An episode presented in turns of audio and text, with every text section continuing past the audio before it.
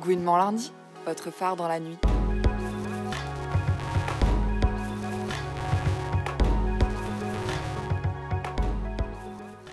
Bonjour Alison. C'est vraiment un honneur euh, de vous rencontrer de faire cette interview pour les auditeurs de Gouinement lundi. Merci de nous recevoir. Oh, Je suis ravie. Vous êtes en tournée et dans votre livre, Le secret de la force surhumaine, c'est un peu dur à dire en français. Je sais, c'est dur pour moi de dire le titre français. Le secret de la force surhumaine. Vous le dites mieux que moi en anglais.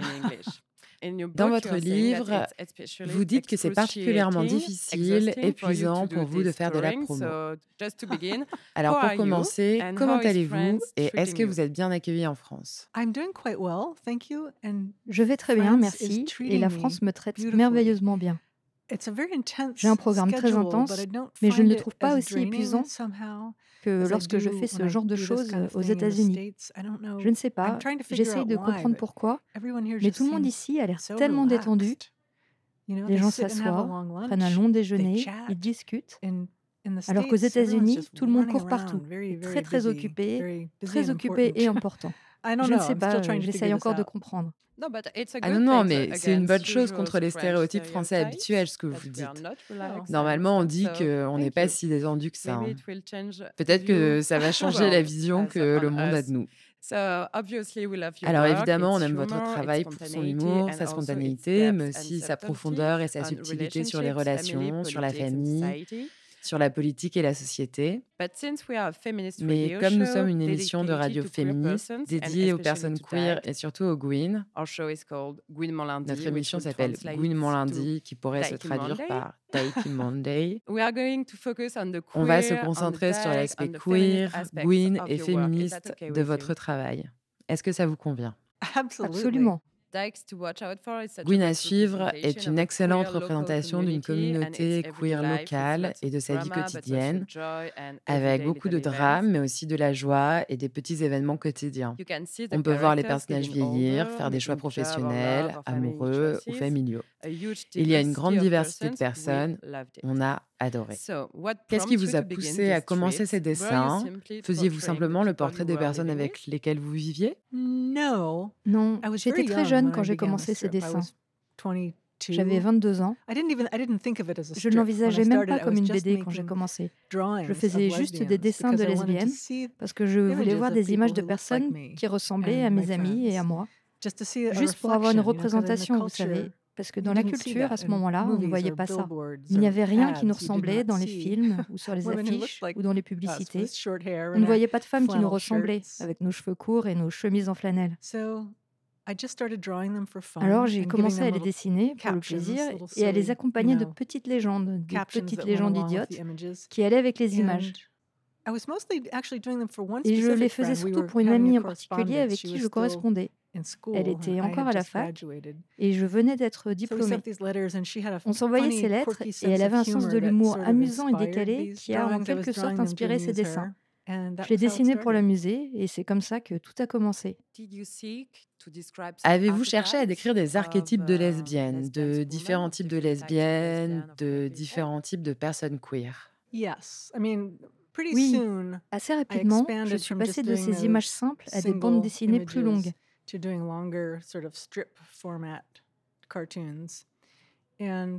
Et oui, c'était amusant à ce moment-là.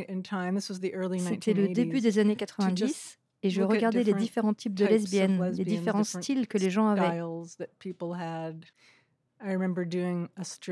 Je me souviens avoir fait une bande sur différents types de lesbiennes politiques, l'anarchiste uh, et la control freak. Et c'était juste drôle, c'était un portrait amusant, non pas de personnes particulières que je connaissais, mais d'archétypes, oui. Et je pense que tout le monde avait envie de ça, de se voir représenté.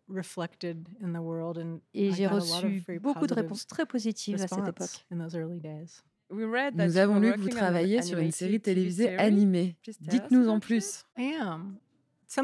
Oui, c'est un projet en chantier depuis de très nombreuses années. À Hollywood, tout prend beaucoup de temps.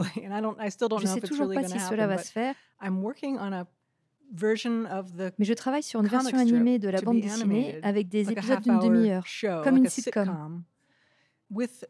avec Carrie Brownstein. Vous la connaissez? Elle est dans un groupe de rock, Sleater-Kinney. Et elle a fait Portlandia. C'est une comédienne très drôle. En fait, j'attends qu'elle termine ses scènes et nous collaborons sur le scénario.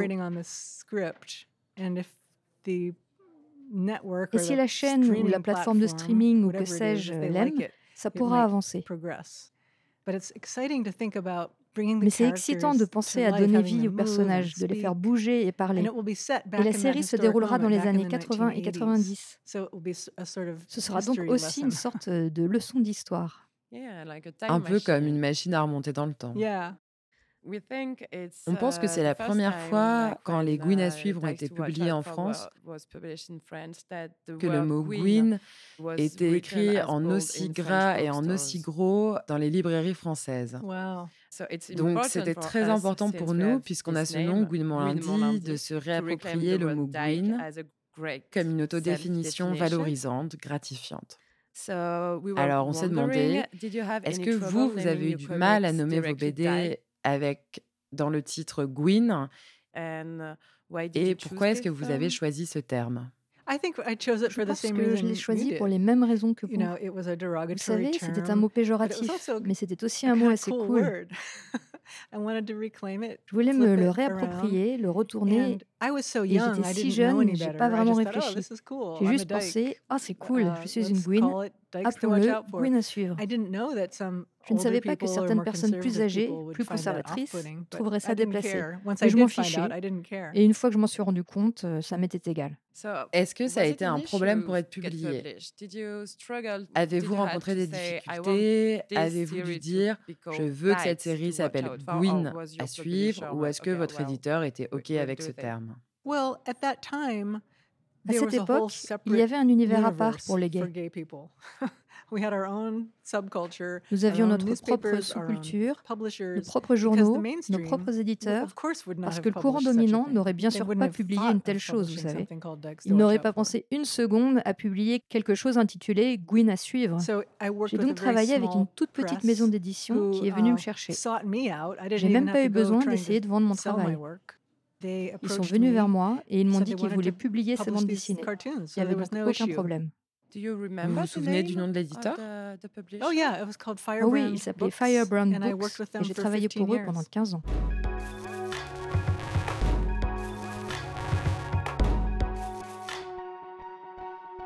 Vous n'avez pas seulement dessiné ou publié des histoires sur la vie quotidienne des quand vous avez décidé d'aborder d'autres sujets, comme dans um, Fun Home et C'est toi ma maman, Mm-hmm. Est-ce que ces BD sur les Gwyn que vous aviez faites euh, auparavant ont été un obstacle, un empêchement pour être publiés C'est-à-dire, est-ce que les éditeurs ont vu vos travaux antérieurs et se sont dit Oh, c'est pas vraiment sûr euh, de partir avec cette autrice non, cela ne s'est pas produit parce que tellement de choses avaient changé. J'ai fait la bande dessinée pendant de nombreuses années avant d'écrire Fun Home. Le premier truc Pagwin que j'ai écrit.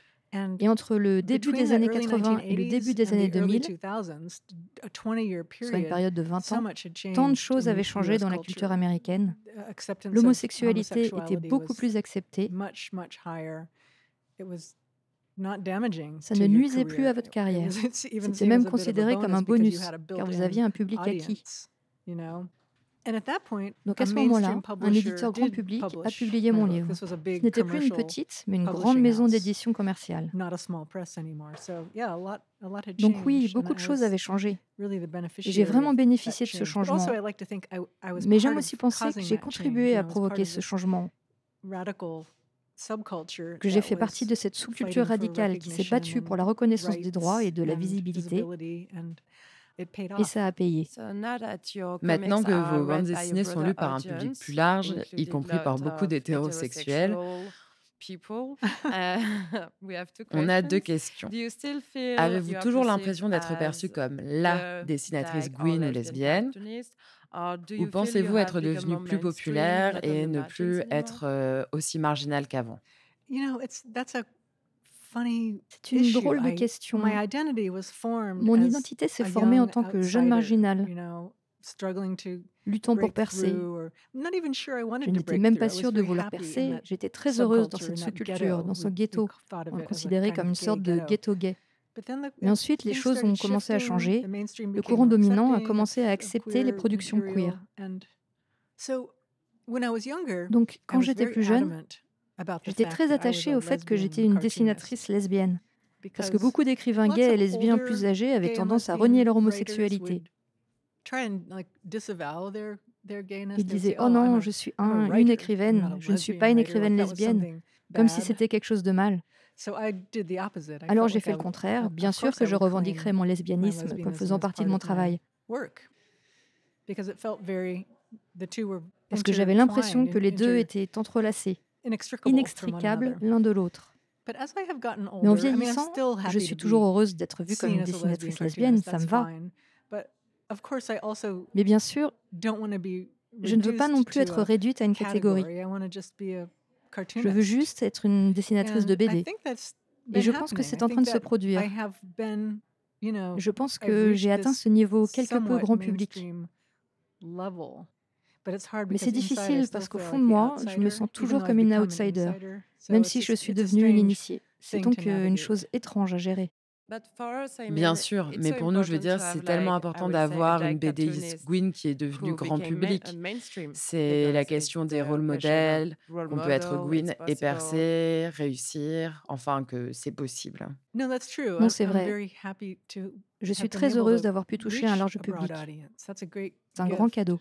Il y a beaucoup d'introspection dans votre travail. Est-ce un besoin pour vous de l'exprimer à travers votre art, comme si l'écriture et le dessin étaient une forme de thérapie pour vous?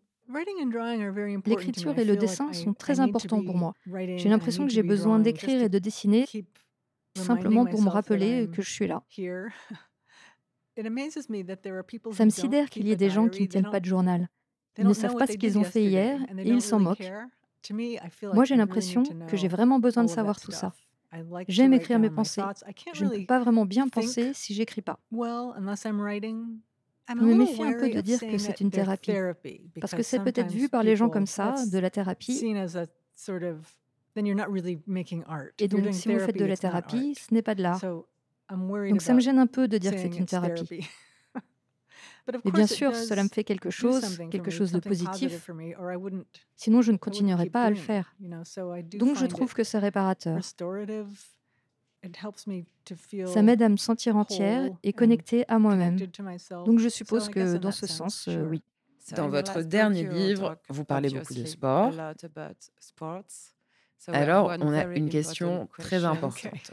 C'est quoi le délire des Gwyn avec la randonnée? Parce qu'en France, c'est la même chose. Comment l'expliquer? Je viens d'apprendre que je suis une lesbienne quechua. Ah oui, oui, vous l'êtes. C'est quoi le délire des Gwyn avec la randonnée? Je ne sais pas. Quand j'étais jeune, il y avait un groupe appelé Rando et Gwyn. J'en faisais pas partie, mais je les trouvais cool. Vous savez, les lesbiennes, on est censé être des athlètes, des fanatiques de sport de toute façon. Mais la randonnée, je pense que c'est quelque chose de très accessible. Tu n'as pas forcément besoin d'être en super forme pour faire de la randonnée. Et la nature, ça vous connecte beaucoup à l'environnement. Vous le faites avec vos amis, c'est une chose merveilleuse. Faire de la randonnée avec d'autres personnes, je pense que c'est vraiment ce que je préfère. Vous vivez tous ensemble une expérience transformatrice en montant une montagne et en la redescendant. Et puis, il y a l'équipement. Je pense que les lesbiennes aiment juste tout l'équipement. Aujourd'hui, il y a plus de représentation et de visibilité des personnes LGBTQIA, notamment grâce à votre travail. Merci beaucoup. Alors, on aimerait savoir quel est le film, le spectacle, le livre euh, lesbien que vous avez préféré récemment? J'adore Portrait d'une jeune fille en feu. J'ai adoré ce film. C'était merveilleux. C'est probablement la chose la plus intéressante que j'ai vue depuis longtemps sur un sujet lesbien. Vous connaissez la réalisatrice? Céline Sciamma. Y a-t-il une personnalité lesbienne qui vous a inspiré qui m'a inspiré quand j'étais jeune, vous voulez dire? Oui, par exemple. Je ne connaissais pas beaucoup de lesbiennes. C'est pas comme si j'avais grandi en lisant des livres sur des lesbiennes héroïques. En fait, Colette a été l'une des premières lesbiennes que j'ai rencontrées dans la littérature. Je ne sais pas si elle est techniquement lesbienne ou bisexuelle, qui sait. Mais mon père m'a donné ce volume de ses mémoires avant de savoir que j'étais lesbienne. Et avant que je sache qu'il était gay. C'était donc un livre très symbolique pour nous. ça me fascinait de découvrir la vie des boîtes de nuit parisiennes et le music hall, les performances qu'elle faisait avec Missy, cette femme travestie. C'était très, très inspirant. Ça m'a fait me sentir libre. C'était des modèles à suivre. Regardez comment ces femmes vivaient il y a des décennies. Merci pour toutes ces réponses. Pour conclure cette interview, est-ce que vous pouvez nous dire sur quoi vous travaillez en ce moment? En ce moment, je travaille sur une sorte d'œuvre d'autofiction sur moi-même. au départ, ça a commencé comme un mémoire, un autre mémoire sur moi, où je disais la vérité sur ma vie. Et plus j'y pensais, plus ça m'ennuyait. Et je voulais juste m'amuser un peu. Donc c'est toujours à propos de moi, mais je suis juste un personnage, une dessinatrice qui s'appelle Alison Bechdel. Ça me ressemble, mais il y a beaucoup de choses qui sont différentes et qui ne correspondent pas à ma vie réelle. Et c'est très amusant. Et mes amis dans ce livre sont les personnages de Gwyn à suivre. Je les ai fait revenir dans leur retraite. Je les ai recyclés dans ce livre. C'est vraiment amusant de les revoir. Elles sont toutes plus âgées, elles ont mon âge maintenant. Ce sont des vieilles sexagénaires qui se plaignent du monde. Mais ça a été très amusant. On a très hâte de lire ça. Merci beaucoup. Merci à vous. C'était très sympa.